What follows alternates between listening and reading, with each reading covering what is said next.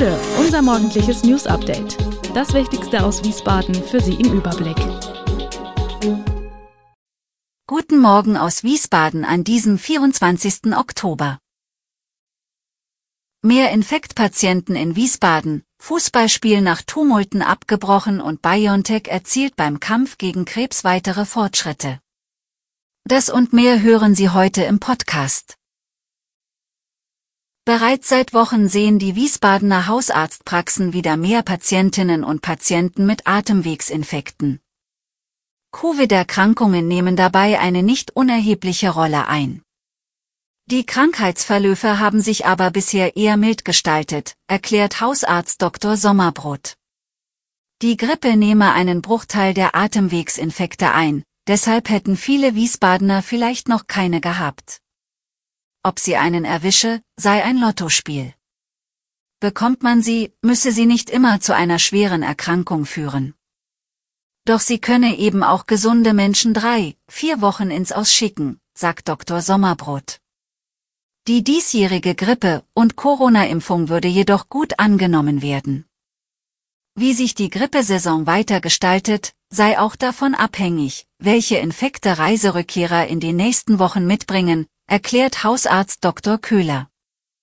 Als Akt der Rücksichtnahme sollten Infektpatienten zum Beispiel im öffentlichen Verkehr FFP2 Masken tragen, empfiehlt er.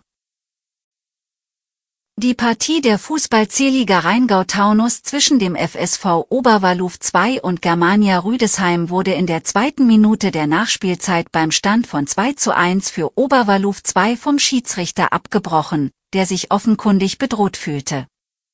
Zum Abbruch kommentiert Germania-Vorstandsmitglied Murat Atakan nur, dass ein Oberwallufer-Ersatzspieler auf den Platz gerannt ist, um einen seiner Spieler anzugehen sich die Situation aber wieder beruhigt und der Spieler sich entschuldigt habe. Volker Boenke vom FSV Oberwalluf ist mit seinen Worten deutlich kritischer. Er bemängelt zahlreiche Aktionen der Rüdesheimer, die im Fußball nicht zu suchen hätten. Nach einem Zweikampf sei in der Tat ein Ersatzspieler zwischen zwei streitende Spieler gegangen. Es kam zur Rudelbildung mit Schlägen und Tritten von Rüdesheimer Spielern. Auch Zuschauer auf der Tribüne seien angegangen worden. Der Schiedsrichter sei anschließend unter Polizeischutz zu seinem Auto gebracht worden. Nach Polizeiangaben habe es keine strafbaren Handlungen oder Strafanzeigen gegeben. Wer die Baustelle des Lebenshilfeneubaus in Dotzheim betritt, bekommt schon ein ziemlich gutes Bild davon, wie es hier mal aussehen wird. Die Wände sind gestellt, die Bäder gefliest, die bodentiefen Fenster installiert. Doch bis der Bau ein Zuhause für Menschen mit Beeinträchtigung werden kann, ist noch viel zu tun. Die Decken müssen geschlossen und der Boden gelegt werden. Eigentlich hatte die Geschäftsführung auf eine Fertigstellung in diesem Herbst gehofft. Doch unter anderem Liefer- und Materialengpässe durchkreuzten die Pläne. Nun wird Anfang März angepeilt. Damit die Bewohner dann auch einziehen können, wird jetzt dringend Personal gesucht. Vor allem Erzieher, Alten- und Krankenpflegekräfte. In das Haus an der Ludwig-Erhard-Straße sollen Menschen einziehen, die eine geistige Behinderung oder starken Autismus haben, sich selbst oder andere gefährden. 40 Menschen wurden für das neue Haus in Dotzheim angemeldet. 16 von ihnen können von der Lebenshilfe einen Platz bekommen. Das zweite deutsche Fernsehen ZDF musste am Montagmorgen an seinem Hauptsitz in Mainz mehrere Gebäude wegen einer Bombendrohung evakuieren.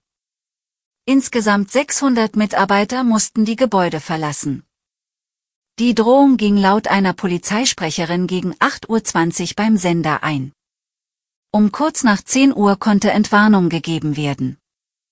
Einsatzkräfte der Mainzer Polizei und Experten des Landeskriminalamts haben mit Sprengstoffhunden die Gebäude abgesucht und keine verdächtigen Gegenstände gefunden.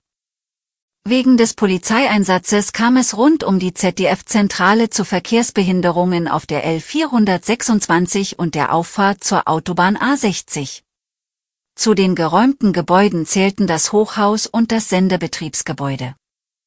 Während des Einsatzes sei die Sendefähigkeit zu keiner Zeit gefährdet gewesen, So das ZDF bundesweit gab es am Montag in verschiedenen Einrichtungen Bombendrohungen, in Rheinland-Pfalz waren es zwei. Der Mainzer Impfstoffhersteller BioNTech hat im Kampf gegen Krebs nach eigenen Angaben weitere Fortschritte erzielt.